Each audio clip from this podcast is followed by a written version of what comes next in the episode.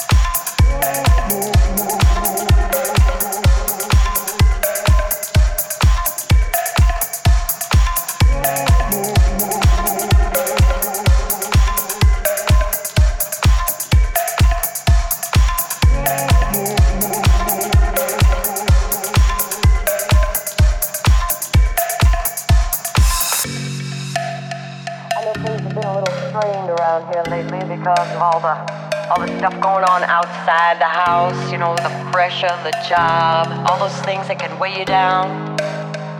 You know, sometimes, just sometimes, you bring that home with you. And I understand, but you know, I want us to just stop for a minute and think about how much we have together.